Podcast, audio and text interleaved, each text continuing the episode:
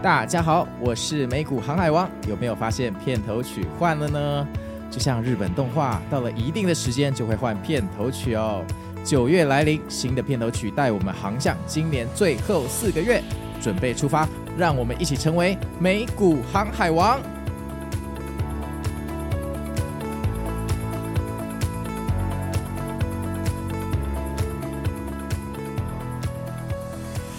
大家好，我是美股航海王啊，那欢迎来到我们这一集的特别美股心法，这是一个特别的集数。这一集啊，我们会用一半的时间来讲一下我们呃第一届的这个年终聚会哈，年终聚会。那在这个发表年终聚会的结果之前，呃，我再跟大家分享一些美股心法哈。那今天我们的主题就是基本面啊，其实我们的频道还蛮少哈，讲到基本面的，那刚好有这个听众在问，我们就简单科普一下。那基本面的话，主要就是看一些指标，我看一下指标，就有点像你去这个身体健康检查哈，你要看一下你心脏、肾脏有没有问题。那最常见的几个基本面的指标哈，给你们介绍一下。第一个是 EPS，好，我相信大多数我这接触股市的朋友应该都有听过。那 EPS 简单的说就是，反正你赚的钱哈，除以你的股数。譬如说，呃，你在二级市场流通的股票哈，总共有一亿股。好，那你每年赚五个亿，那五亿除以一亿，它就是每股哈赚五块钱哈。简单的说就是这样哈。那这个数字当然就越高越好嘛。那通常这个数字哈跟股价是完完全全的正相关，就是呃你每股哈可以赚的钱好会直接影响你的股价。你的 EPS 如果涨一点二倍，理论上哈你的股价就要涨一点二倍，大概是这样哈。这个是一个最常用的指标。如果连这个都不知道，那呃我就不知道你基本面要怎么开始了哈。这个一定得知道。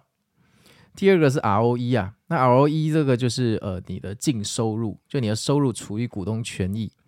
那股东权益是什么东西啊？股东权益就是说你现在资产负债表上面的状况哦。譬如说我我的资产负债表告诉你，我今年赚五亿，但是我的负债是一亿，所以五亿扣一亿，好，我的股东权益就总共有四亿元。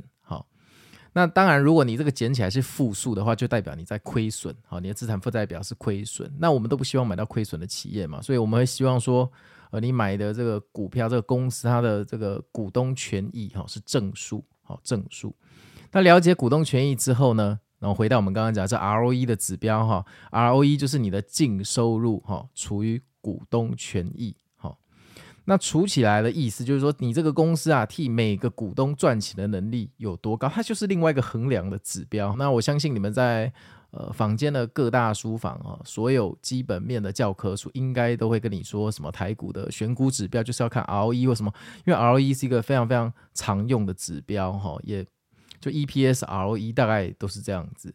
那 ROE 这个东西可以衡量出这个你买的你买的这个公司哦赚钱的效率哦高不高？那当然 ROE 越高就代表赚钱效率越高，对股东哈是好事情。但这个时候你就要注意啊，这公司有没有过于庞大的负债？哦，因为股东权益这个东西是你的那个收入哈减掉那个负债嘛。如果你负债很大，那是不是你相减之后你的股东权益就变得很低？那分母只要一低，ROE 就会变得很高哈，这个是你要小心的，去看一下它负债是不是爆高。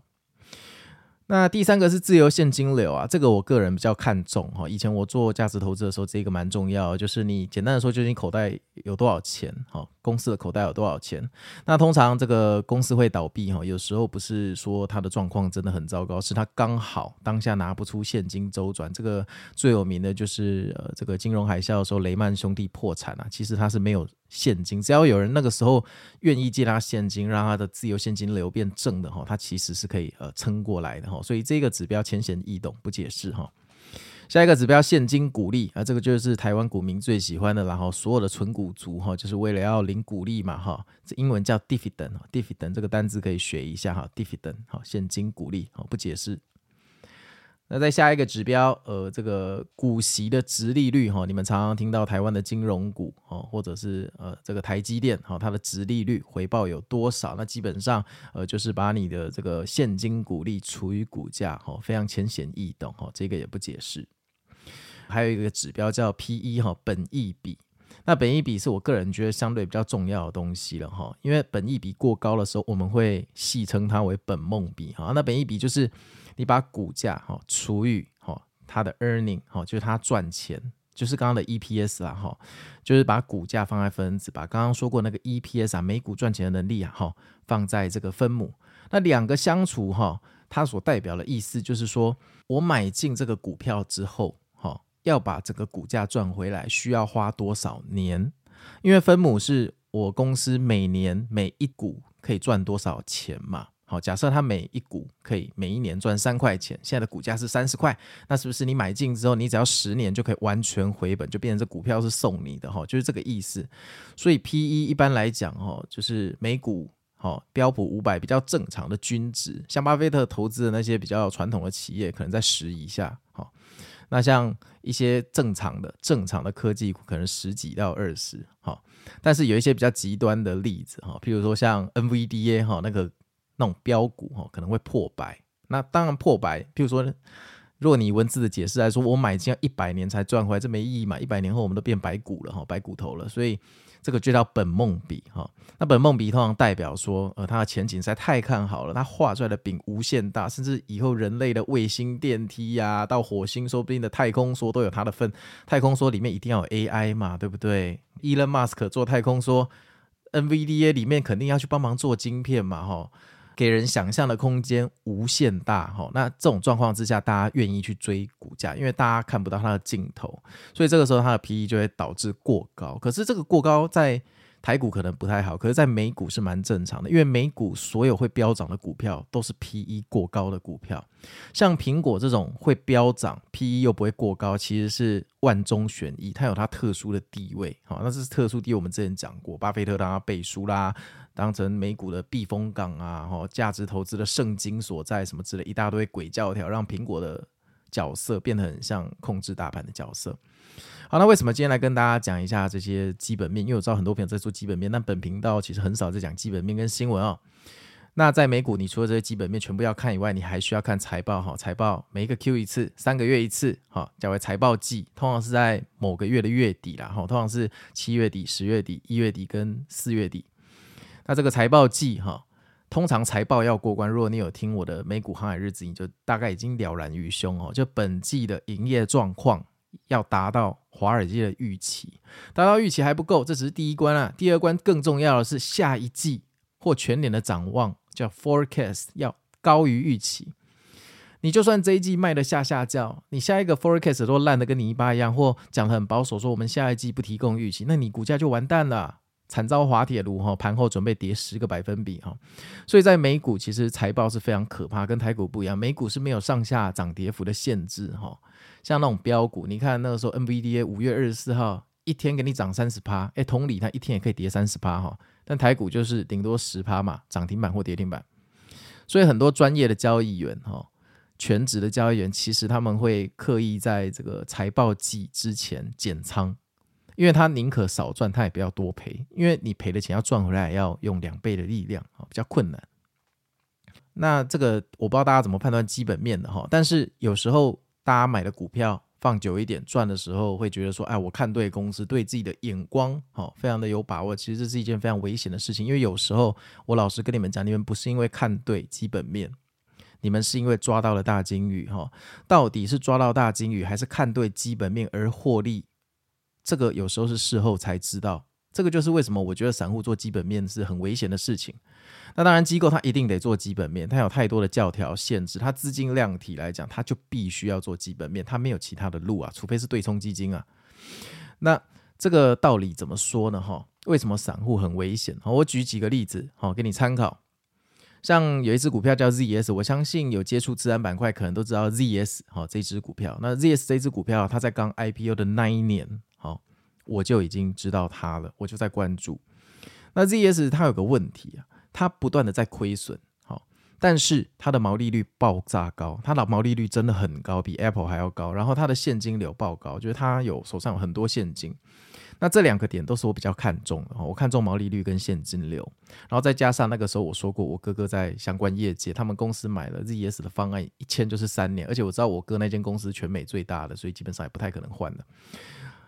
我就开始做分批去买进，哈，这基本上我觉得已经是散户能做的最多的事情了嘛。我读了所有市场上你找到资料，哦，财报一发，我半夜四点就在看那个 CEO 的直播会，好，他是个印度人，然后刚好家里啊又有人相关的这个公司买了他的东西。我觉得散户最多就做到这里了，最多就做到这里，除非我要坐飞机去参加他董事会，但我没有去。过了几年之后，遇到 COVID-19，它的股价哦暴涨，涨到两三百块去。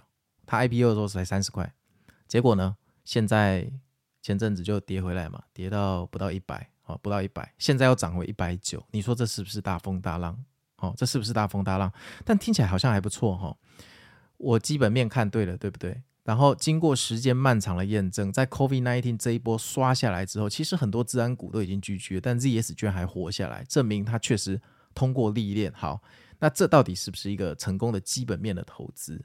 你说它跟高点相比，现在剩大概六十趴，但是你看哦，同期的 Apple Apple 苹果嘛，大家都知道，在我去看 ZS 的那个当下，好几年前那个时候，如果我买苹果的话，现在是不是赚更多？而且苹果是世界上市值最大的公司，那苹果经过 COVID-19 的洗礼之后，现在的市值居然在创新高，哎，它没有回落，哎，它没有回落，哎，好，那我问你，买苹果的人是不是也觉得他基本面看得很对？对啊，你基本面看对了，可是这两个的差异在哪里？为什么会有这种巨大的差距？很简单，因为苹果是大鲸鱼，很多主权基金或者是退休基金，哦，或者比较保守的主动型的。投资基金机构，他们资金量体很大，他们一个单就是几百万股在买，几十万股在买。这种量体的公司，他去买 ZS 会发生什么事情？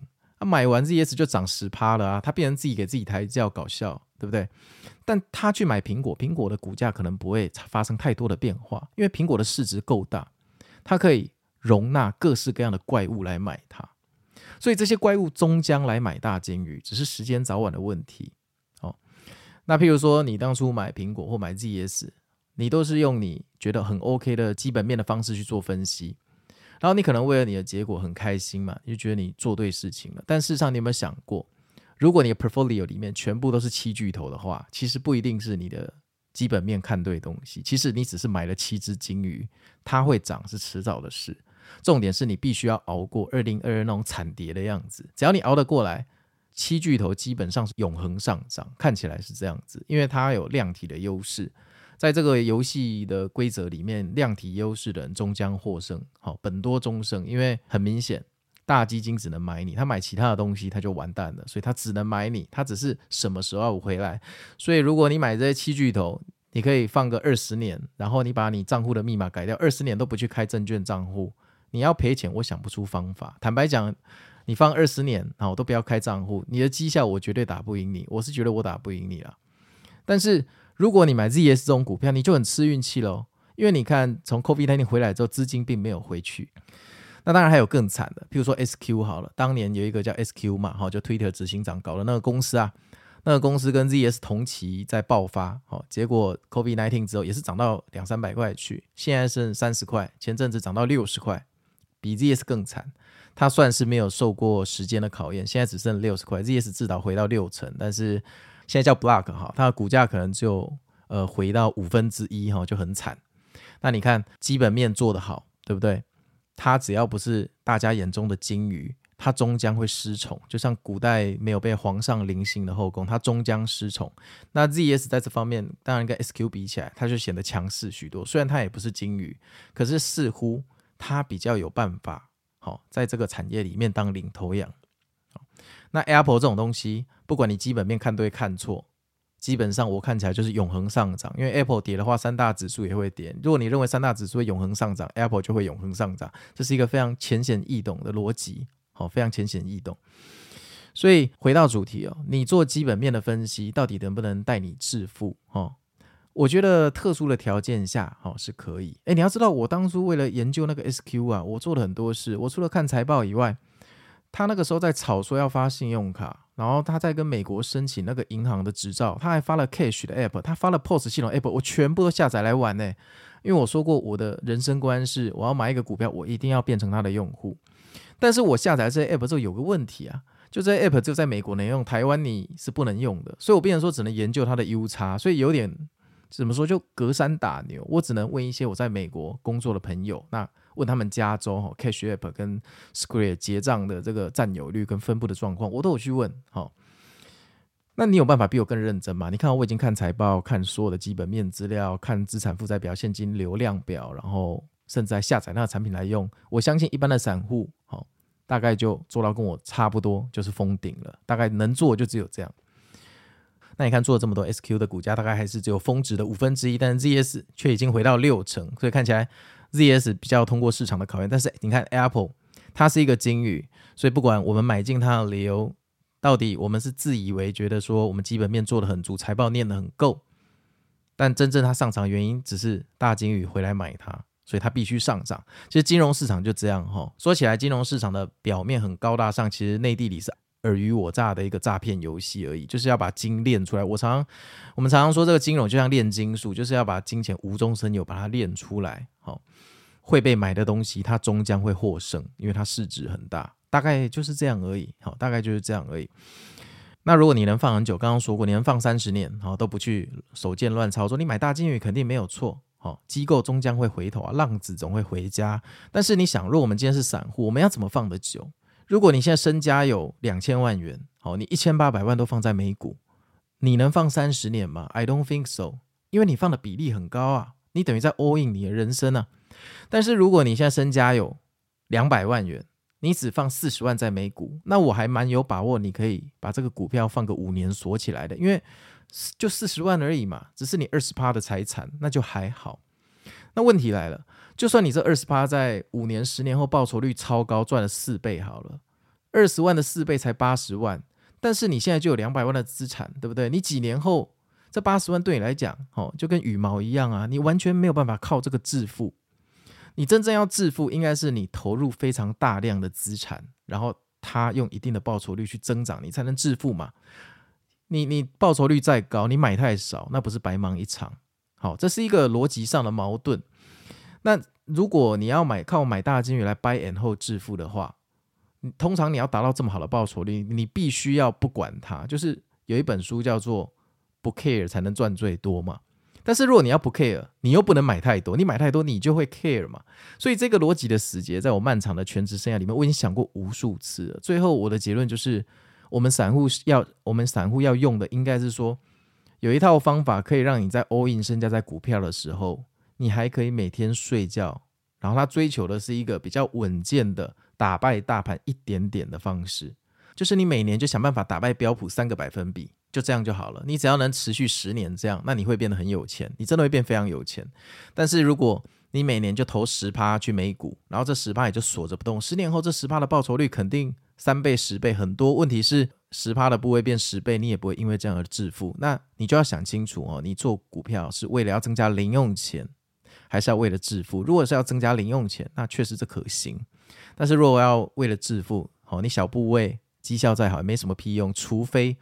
除非你像 VC 创投一样，你是去投未上市的公司，它一上市你就是赚一千倍，那当然就可以，好，那当然就可以，那代表你就是法人，你就是 VC，其实你也不是散户了哈。那所以为什么有钱人会越有钱呢？因为他们深知这个道理，所以他们在投股票的时候，有些有钱人他大部分的资产其实都在房地产，海外买了一堆房地产，好，然后就稳定收租，大部分的大部分的钱去拿拿去买债券，甚至买古董啊，买名画。少部分的钱拿来炒股票，然后因为他们拿很少的部分来炒，同时可以满足一些娱乐的要求，然后又在灾难来临的时候又比较能撑得过去，因为它部位小嘛，哦，总比小，但它的部位小，很可能比我们 all in 的钱还多。人家身家二十亿元，他放个一亿元在股票，对他来讲不痛不痒，那一亿元对我们来讲是 all in 中的 all in，说不定这辈子还赚不到哈。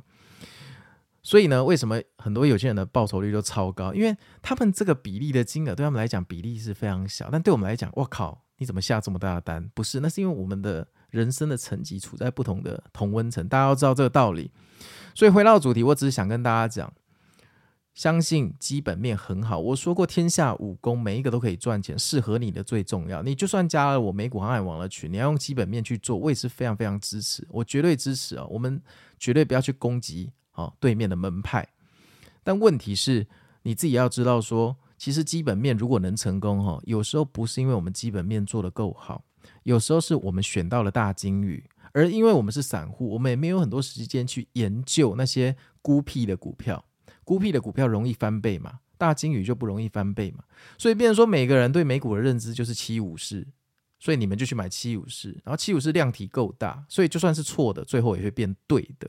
所以变成说大家都用错的方式一直在赚钱赚下去，有一天就用实力亏回去，大概就是这个意思了。哈，那如何在大量的资产投入股市，又能把行情当浪一样冲浪的做法，才是呃我们要追求的做法。哈，这才是我们要追求的做法。这个就我们漫漫长夜，慢慢一起相处。哈，我们这个每天看盘，每天去培养。好，那接下来是比较开心的部分哈，说教说完了哈，这个传道授业解惑终于讲，我们来讲一下我们年终聚会。那这个年终聚会不一定来得及哈，有可能在春酒的时间办。那我们之前做了一个问卷调查，感谢哈三百多人哈热心的你们帮忙回复。那我来宣布一下结果。首先，我们的听众这个北部大概占了百分之六十九哈，那所以我们第一个聚会毫无疑问会办在北部，应该是台北哈。那我给大家投票，我说，呃，你们想要简单的纯吃饭、喝酒、纯聊天啊，交友，还是你们想要呃有简单的分享讲座？可能是我一小时去分享一些简单的东西，还是说你们要像那种专业课程，譬如说从早上九点到下午四点这样的一个专业的课程，总共六小时，但这种课程就需要收费。好，那为什么有这个专业课程？因为我那个时候想到说。如果办在北部，哦，中部、南部的朋友跑一趟上来，你要算人家还有高铁的成本，他一趟上来，如果只是为了一个一小时的分享会，会不会不值得？大家劳命奔，呃，劳燕奔波这样一趟过来，哦，希望的是一个整日的 seminar。所以那个时候问卷我放这一题，其实是为了这件事。但很多人却有一些听众私讯我说：“航海王，你要开课了吗？哎，开课在台湾很黑，很担心我黑掉啊。”我又觉得很冤枉哦，我只是。在想说外地来的朋友，你们会不会这样的期望？所以我加这一题是为了顾全大局哈。如果今天要开课的话，我这个问卷就不会这样设计。好，没关系，结果就是百分之四十七点五的人认为简单的分享就可以了哈。他一小时的投影片，那有二十六 percent 的人觉得他需要专业课程，而且他要那种专精的课程。那有些人说专业课程可不可以给小白的？就小白一日游，我对美股什么都不懂，进来之后我就有一个初步的认知，下午就可以。开心回家，礼拜一就可以进场，哦，大概是这样。那纯社交只占十二 percent，哈，这个就不考虑了，因为毕竟我们的赖群，哈，一千五百个人里面的这个潜水的人还是占八成，哈，这八成的人，如果你叫他来这边纯交友，他们可能不会来，哈。当然，常讲话那几个人纯交友很 OK，但我们必须要为多数着想，哈，所以纯交友的暂不考虑，哈。那这个时间哈，给大家几个选择：平日下午，哈，周日或周六。那百分之五十二的人投了周六。那周日大家想要陪家人、陪小孩，哈，周日的选项没有受到太多的青睐，哈。平日下午跟周日各占百分之十六，哈，平手。但是我们应该会办在周六，周六占了百分之五十二 percent。费用的部分的话，呃，这个百分之六十的人，好说能见到航海王就好了，两百元到五百元哈，看起来就是刚好跟基础的分享也差不多。那有些人说我要高级场地哈，一千元以内都可以，希望有酒水哦。那居然有九 percent 的人说他要喝酒喝到饱，我在想哦，你们到底来是把这边当那个当酒吧是不是要喝到饱？我当初写这一题，我只是 for fun 的。居然有九 percent 的人跟我回答这个答案，OK，所以我们第一次的聚会应该好会是五百元以内的活动。那最近其实有有个热心的粉丝在帮我找场地，那他为我去跑了几家餐厅。其实我跟你讲这件事很难啊，就是嗯，现在讲到了大概要包场一个下午三个小时哈，费用大概到三万到五万。那你想，如果一百个人来参加，除下一个人就要三百到五百，看起来好像差不多，对不对？可是把这个条件算下去，又要找那种可以容纳超过一百人的餐厅的话，其实并不多哦，并不多。一般的餐厅大概容纳五十个人就紧绷。那除非你要像一些呃 KOL 他们开这种分享会，好会跟呃期货商合作，他们会提供一个场地。可是那种东西就比较像教室。就像一个教室，大家进去就看一个老师在前面讲课，讲一讲，大家就喝喝茶水。那一种比较制式的，当然也可以啦，但我们是希望办的比较有趣一点吼。所以现在在找场地，要找场地的部分，如果你有灵感，知道台北有什么好地方可以容纳超过一百个人，也欢迎你私讯我们哈。最后一个价钱，那这个其实就不太重要了哈，因为我说过，这个当初是为了，比如说北中南的朋友，如果大老远跑一趟，人家高铁来回花了一千多块，你叫他只是听个一小时的分享，三个小时就回去，是不是对人家来讲 CP 值不够高？不过我可以宣布一下结果哈，一九九九到三九九九的占了百分之五十，然后三九九九到五九九九的占了二十一 percent。那这二十一 percent，在我看他们写的备注，通常是狂热者，就是他们希望学到这个顶尖的技术，哈，就是进场的点位什么，他们希望的是专业课程。那基本上目前没有要开课，所以这个就是大家就听听就好，听听就好。但是将来如果有机会开课的话，哈，这个定价就会作为一个参考。好，那接下来是最有趣的部分，哈，就是我在这一次的问卷调查里面加了一个栏位，叫做“有什么秘密要跟航海王说呢？”啊，三百多个人里面有接近一半的人有填写，我们现在就来看一下。感谢航海王的分享，很多观念想法获得不一样的见解，非常感谢，我也谢谢你哦。谢谢航海王的分享，除了每天听日志，还一直重复听心法，每一次听有不同的想法。谢谢你哦，嗯，感谢你听哈，拜托多听一点，让我数据好看一点。谢谢每日分析，谢谢航海王每天不厌其烦的 Podcast 录音，开心有您的谆谆教诲，获益良多。我是小白，有人一路陪伴讨论真好。你既然是小白，那希望你不是气氛仔哈，加油。谢谢海王对我认识美股哈，呃，一开始用 Podcast 无意间看到海王，谢谢你美股心法，让我觉得我平常认识不到的人与事情，好哦，谢谢，谢谢海王佛心分享交易心法，感谢海王在这一段日子里面可以让我学到更多，在希望可以当面跟你说谢谢，说好了哈，你要记得来啊，见面会没来的话打三十大板。谢谢每天分享交易经验，定期推出美股心法。我刚加入没有多久，希望你能分享进场的时机点位，什么依据，遇到什么状况要怎么调整心态。谢谢你提供这个平台哦，好哦，诶，你的问题还真多哈、进场时机，不过你也写说你需要专业课程，需要收费，你希望从早到下午满满干货。我懂了哈，将来如果计划第一个通知你，虽然我也不知道你是谁啦，这问卷是匿名的。谢谢你，谢谢您的分享。嗯，谢谢您的优质节目跟社团，呃，谢谢你。虽然没有看到你，但你觉得你作风就是帅。感谢你超认真做节目，开我眼界。谢谢分享，心态上受益良多。感谢建立这么优质的频道。谢谢你传授心法，听了你的 podcast，我绩效直接冲上云霄。真的还假的？我做了这个节目之后，我九月、十月绩效都走下坡，因为那个当初在设赖群的时候花了太多时间在实名认证，你居然绩效上云霄，真的是令人羡慕。谢谢，请持续分享，加油。请课程千万不要教那种 Google 就查得到的东西，哎，拜托，那我这还想不出内容哦。这个地球上有什么是 Google 查不到的吗？我也不知道。谢谢您的教学，忘了当初怎么开始听您的节目，感谢缘分。好，我也很谢谢你哈，非常感谢船长的分享。虽然一直潜水，但很认真看每个讯息。感谢无私分享。呃，还没想到啊、呃，你写还没想到，我也不知道你是什么意思哈。其实这一个可以不用写啊。嗯，这个节目真的很棒，辛苦你喽，辛苦了。期待聚会，好想要有自己的家，脱离贫穷的生活哦。你想要脱离贫穷生活？诶，酒水畅饮就是你写的，你要 你说你要酒水畅饮，谢谢。谢谢船长的各种幽默佛心，每天有新的 podcast 可以听，很幸福。听了还很舒压。有一个秘密就是，我是美股气氛仔。呵呵，呃，我知道啊，这个一千多个人里面讲话就那么一百多个人，大部分你们还是都气氛仔。谢谢船长分享，谢谢船长，谢谢哈海王让我认识许多志同道合的伙伴，可以互相交流。对啊，我虽然是美股群哈，但我后来发现，白天大家都在讨论台股，晚上在讨论期货哈，根本就是一群披着这个美股的。台股仔这样？觉得船长很用心照顾船员，非常的不简单。希望我们的回馈可以让船长一直保持热忱，爱你哦！你们给我的回馈是很棒，但你们每次来按赞的时候，那个来宾的那一集啊，都给我按很少，所以我越来越不好意思请人家再来录音哦。真的是，你们这让我很难做人，很难做人。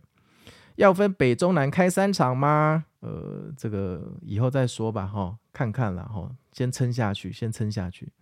花多久时间变这么猛？嗯，第一，这个猛比上不足，比下有余，厉害的人太多了。那我是觉得专注做一件事比较重要。不是有一句话说，你的事情跟成就会在你花一万个小时的地方开花结果，哈，共勉之。船长辛苦你了，谢谢无私分享这么多美股资讯，好好照顾身体哦，谢谢。我也觉得我应该去那个健康检查哦，因为自从做全职交易者之后，每年并没有公司会提醒你要去做健检。航海王是暖男，你确定吗？航海王我爱你，我也爱你。航海王帅哦，好，谢谢。航海王加油，认同你的理念跟热情。嗯，好哦，那记得要听哦。航海王健康无价，保重身体，真的。听你的心法受益良多，所以我以后要准时离场，谨守纪律。好，加油！这句话我对自己讲了四年，我到现在还是不一定能做到。好，加油！继续支持。好，谢谢。给你钱，快点办开课。爱您，爱您。这个应该是从骨癌来的吧？你是骨癌的粉丝吧？终于要收知识税了。呃，知识税哦，嗯，说实话，如果能赚钱，当然是 OK，然后可以养小编。但目前看起来，我觉得节目撑下去是比较重要，因为我，呃，今天的那个日志有说了，我们现在其实不是日更，我们是半日更。我们除了每天以外，好，还有额外两集新发。其实以一个人来讲，哈，这个负担会有点大。竹科塞车是我更想要退休的一大动力。嗯，确实啊。那我觉得竹科塞车应该也是你想要听我节目的动力，因为塞车的时候 刚好可以听。秘密就是不能让任何人知道。不好意思，我现在对听众广播了哈。真希望能多分享新手能跟上的知识。群主有什么讨论太深也看不懂，没有什么参与感。就算是教学的收费，我相信想上的新手绝对不少，所以拜托，请推出小白的课程。其实这个也是我担心的，因为其实我们群里哈固定集中就是那几十个人、上百个人在发言，他们问的问题都是很进阶的期货进出点位的问题。那其实有时候我会突然发现有一两个比较不常发言的人出来讲话，然后这一两个人讲的可能就是一些哎，突然觉得啊，这个居然有人不懂这件事情，所以我才开始考虑小白的这件事情哦。真心感谢航海王的暖心加无私分享，你就是我美股老师，新法听 N 次不厌倦。好，我拜托你多刷一点，让我数据好看一点。真好奇航海王的长相，还有长相不重要，我们是心灵交流，长相又不能帮你赚钱。目前从事科技业，在板上潜水一阵子，期待跟您见面。好，见面后记得握手哦。五啊五就不用填了，你还填？没有没有，你还填写？吼、哦，没打过传说，这不用跟我讲啊。每天更新不容易，我受益良多，感谢你，爱你，哈，你说爱你，没有说爱您，那表示你不是股癌大哥那边来的，哈，棒棒哦，我也觉得棒棒，期待见面，期待看到海王，期待专业的航海图，谢谢航海王，有听你的 podcast 很实用，最近每天贴文都有按赞，想加入你的赖群可以吗？呃，可以啊，我赖群很多连结啊，对于美股的操作更有把握，谢谢，我也谢谢，日更辛苦啦，收获满满，赞。呃，谢谢。我是五十三岁的妈妈，今年才开始买美股 ETF，在赖群只敢潜水，完全不敢发言。听了你的 Podcast 学到很多，有点担心。我是年纪最大的，嗯，在我群里的每一个人，女生永远都十八岁。好，谢谢。我爱航海王，好爱你，我爱你，爱你，我爱你，爱你，我爱你，爱你。对，这三个人都写我爱你。嗯，我想看航海王的对账单啦，这样比较有信服力。呃，这一则我之前的那个日志有回过了哈。这个十一月初那笔交易似乎，好、将来若有开课有机会，就可以给你们看现场的。我想加入赖群，好哦。我就是小白，好哦。我也要赚四百趴，我都没赚四百趴了，你还赚四百趴，加油！我也想成为航海王。啊，说到这个，我想讲一下，这个节目的目标是要让每个人都变航海王哦。其实航海王它是一个精神哈、你们把我当引路人就好了，就一起航海。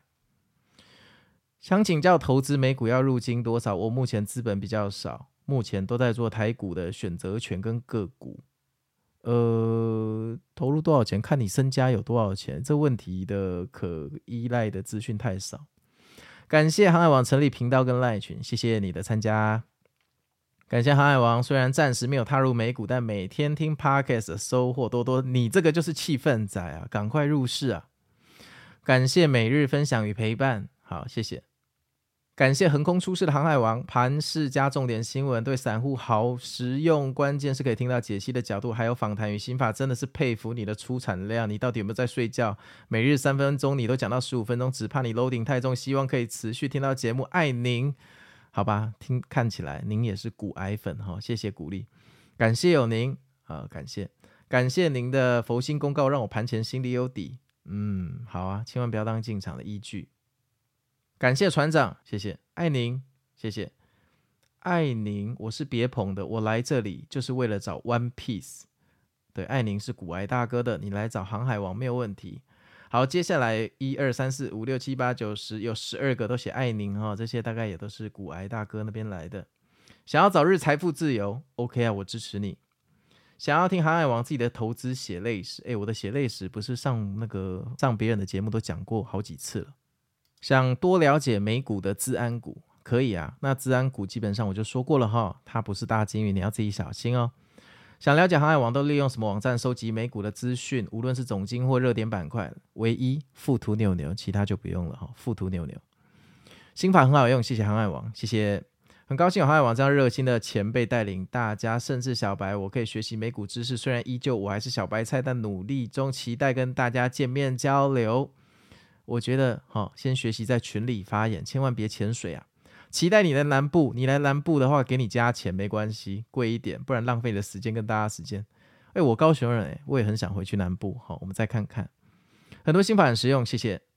很喜欢每集的内容以及片头因为哦，终于有一个人懂得欣赏我的片头曲，这个真的是你要从小看日本动漫，你才会理解我。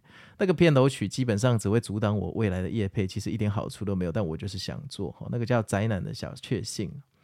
很喜欢你的节目，真的很棒，谢谢店长爱您。你做店长，那表示你是一群的人喽。年终可以请我表演赚打工费吗？你要表演什么呢？帅爆了，谢谢。帅船长，快来喝一杯，谢谢。希望高雄有机会办活动，有的我是高雄人。希望办在高雄，有的我是高雄人。希望航海王坚持下去做分享很辛苦，作为听众受益良多，很想跟你说的，谢谢，谢谢哈。不过做分享这条路上，我也获得不少成就感，好，谢谢。希望专业课程可以固定开课，例如固定一起定两个月，可以分初级、进阶班、高阶班，因为一次听不懂就会去听第二次。这个将来有机会再看看，我们先想办法 Podcast 日更哈，看能不能再撑个半年再说哈。我都觉得我快往生了，希望可以再详细教学日志跟盘中思维。我讲的还不够详细吗？Oh my god，无法更详细的，这个肉体有极限哦，我的心灵有心灵无极限，但肉体有极限。已经习惯看美股，除了股票看不懂其他商品，呃，这个很好啊，看懂一种就赚完了，不是吗？专业课程不要给我教基础知识，好，收到。好期待跟大家见面啊、我也期待哦，好期待，期待，好想在路上巧遇你。好哦，暂时想不到，那不要填写这个啊。喜欢心里的分享，谢谢啊、我也喜欢你听我的分享，喜欢你的幽默。赖群里面感觉大家怎么都那么厉害，我都不太好意思发言，都不敢问基本面的问题。不会你就问啦。我们大群哦有很多热心人士，还有少尉都会当庙公帮忙解答。啾咪啾咪什么东西？行情很多时候又急又快，转折没抓到就错过。可是长报看店长的单很多都很短，在日内搞得我也紧张兮兮。看盘整夜根本不是一般人能做到的。收费上课的都没有问题，钱可以付。但是分享心法比较多，还是技术分析比较多？要先跟大家沟通一下，就是内容要先跟大家沟通啊，有个底啊。因为每个人程度好不一样，我觉得交流上课应该属于不同族群，好，可能需要两场。然后我自己年纪。比较大，我担心我不好意思出席。哎，目前还没有要开课啦，然后这个大家不要过度紧张。不过感谢你的建议，将来要开课的时候会列入重点考量。后悔之前在台湾六年不知道有你，回来中无意听到，好，现在已经没办法参加了。呃，这个没有关系哈，以后有机会，希望可以从最开始的开户到后来怎么安顿哈。然后再分享各位大家的建议。对我说，我知道这个就是所谓的小白课程。我发现潜水仔大部分需要这个样的一个课程。加油，我也加油。到时候跟你说哦，好哦。在大群里面的人，大部分需要实战经验。您的心法可以受用一辈子，但没有实战经验，很难感受讯号或波动。说白了，大家都希望可以改善生活。每个人对财富自由的定义不同。若投资可以让自己安身立命，有点紧急准备金，没有金钱压力，都是努力学习的人呐、如果连第一桶金、第一个梦想都没有达成，更不用期待财富自由那一天。希望有实战经验教学。我明白不能带进带出，但哪怕每一个人都说会盈亏自负，但一样米养百样人。有没有心怀不轨的人在群里也不知道。哎，有时候真的想学的人，有时候真的想分享的人，都会因为这样的因素而学习不到。呃，感谢你这一个长篇大论的心得文哈。那这个出来跑总是得还的，因为你不可能做每一件事都获得每个人的认同，所以我觉得这个是没关系啦。重点是说，呃，你听了这个 podcast 跟你加入群，对你到底是正面的还是负面的？我觉得主要是这一个。好，你知道我是谁？匿名个屁！我真的不知道你是谁。你真的很棒，不用理酸民。嗯，目前也没什么酸民啊。就上次有一个说我一直吼吼吼的，说到这个，我后来回去听，哎，我真的讲过一种吼吼吼的习惯哈，我会想办法改掉。你的声音听起来很帅，谢谢，你是第一名，谢谢，你很棒，谢谢。今年 YTD 赚超过台币八位数，觉得很开心，跟您分享喜悦。哎，你跟我分享喜悦，你要不要抖内连结？然后那个抖内一下八位数嘛，抖内个几百块，OK 的。不知道有没有机会邀请其他 Podcast 的大佬共襄盛举？好，感谢您。呃，我也想，不过我可以再问看看哈。不希望专业课程有怎么开户或下单的小白问题，拜托一定要把课程分成两种，我要直接实战的那种讯号判断进出的那一种。好，我知道你是好战分子。好，爱心爱心好。Podcast 录音的音量可不可以再大一点？谢谢你的分享。诶，这个真的是我到目前哈比较明显唯一的负评，就是有人一直说听完我的频道，如果转到赵华或其他人的频道，音量会突然大出来。那这个因为我很要求音质，我用最好的麦克风跟最好的录音卡，但是在音量调整的方面，可能还要再多学习。这之后看第三季哈有没有机会调整。Health is the greatest Treasure of human beings，我不知道为什么你要写英文哈，但听起来是要告诫我，哈，健康是人生最大的财富。好，最后一个，这个是压轴，感谢店长的每日分享跟分析，我真的很喜欢这样的节奏，有多一个人一起看美股的感觉。但有一个小建议，就是其实我是一个以基本面为主的投资者，也连续几年有绩效打败大盘哦。但有时候会听到店长说基本面不重要，财报没那么重要，我觉得有点伤心。我觉得每个人都有自己的获利方式，希望在 Podcast 可以减少说这些话，或者不要用那么强硬绝对的语气来说，因为可能有一些人听到这些说法就不会继续听下去了。很坦白说，有时候觉得好像有点不舒服，但我知道每个人想法不同。我自己也会做短线，我也是喜欢听各种人的说法跟思考方式。以上是小小听众的建议，谢谢店长，祝您呃节目收听人数倍增，股票赚大钱，谢谢您。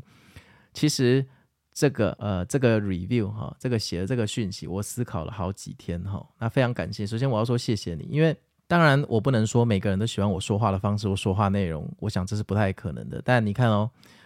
我每次在讲频道或者是讲美股航海日志的时候，我有说啊，这基本面这个财报你看看就好了。时候你听了，我猜你心里应该都不太舒服，因为你是用基本面跟财报在赚钱的嘛。不好意思哈，不好意思。但是在让你不舒服的前提下，哈，你还可以继续听我的节目，这个我由衷的感激哈。就像。嗯，例如说你不喜欢抽烟的男生啊，但是你的男朋友抽烟，你还是愿意跟他在一起，表示哈你真的很爱你男朋友，所以我把这个当做是称赞，表示你真的还蛮喜欢我节目，表示我的节目还有一点剩余价值，让你愿意留在这里。那我到底能不能用比较软化的语气哈去讲基本面跟财报面？我跟你讲没有办法哈，因为我做的是日更，日更一个月要出二十几集。那一个月要出二十几集的东西，你每天要大量重复产出的东西，一定要讲真心话，你不可能去说谎，或说为了迎合一些东西去讲假话。讲假话的东西，你是不可能做日更。所以，如果你要我说我改变我对于基本面或财报一些看法的话，又要日更，那是这两个是互相抵触的。除非我根深蒂固的基本投资观念又改回十年前那样。但我出来做节目不是为了改变我的观念，我是为了帮助人，你懂我意思吗？如果今天我出来做节目，我意识到我的观念会被改变，那我要赶快把节目收掉，因为最重要的是我的观念不能被改变。我的观念是用多少钱磨练出来的血跟泪跟汗的经验，这是最重要，这是我的本心，这需要保护，这不能被改变。好，所以需要日更的东西，我讲的一定是真心话，一定是真心话，这个是绝对无法改变的。那我当然是非常非常感谢你还愿意听我的节目，我是真心感谢。其实我今天哈这个 podcast 的这一集美股心法哈，就是针对你这个 review 去录制的。我想要跟你还有所有我的听众传达一个观念：基本面赚钱很好，但是你们要注意，有时候你们因为基本面赚的钱哦，不一定是基本面真的。